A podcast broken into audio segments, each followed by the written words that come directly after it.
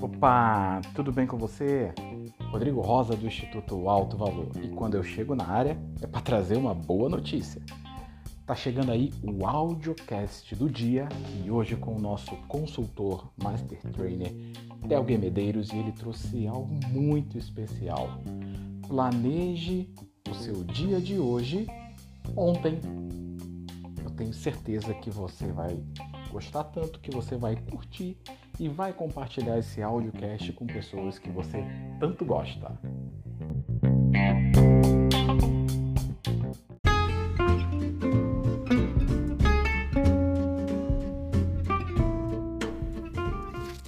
Fala pessoal, tudo bem com vocês? Aqui quem fala é Telger e hoje eu quero fazer algumas perguntas a vocês. Estão preparados? Bom, vamos lá. Você planeja o seu dia? Como você realiza este planejamento? E que dia você parou para planejar este dia de hoje? Bom, quantas perguntas, né? Mas vamos ao que interessa. A melhor maneira de planejarmos o nosso dia não é fazendo ele no mesmo dia. Poxa, mas o que seria isso? Temos que planejar os próximos dias e não no próprio dia. Mas por quê? Bom, pensa aí. O que é mais eficiente? E o porquê é mais eficiente a gente planejar esse dia de hoje nos dias anteriores?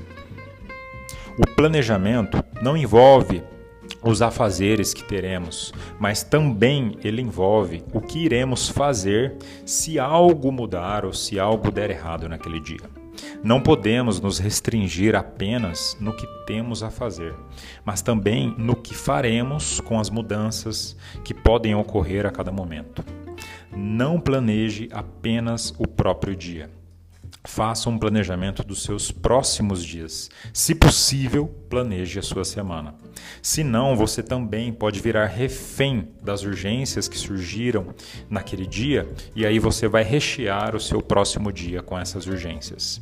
Procure separar no seu planejamento espaços e tempos para poder tratar dessas urgências, assim você também pode ter o melhor controle delas e elas não dominarem você. Você tem que dominar o seu tempo da melhor maneira e também poder ter um controle e um domínio sobre essas urgências que possam surgir. Pessoal, Hoje é, era sobre isso que eu queria falar com vocês e um grande abraço a todos. Até a próxima. Planeje os seus próximos dias. Um grande abraço.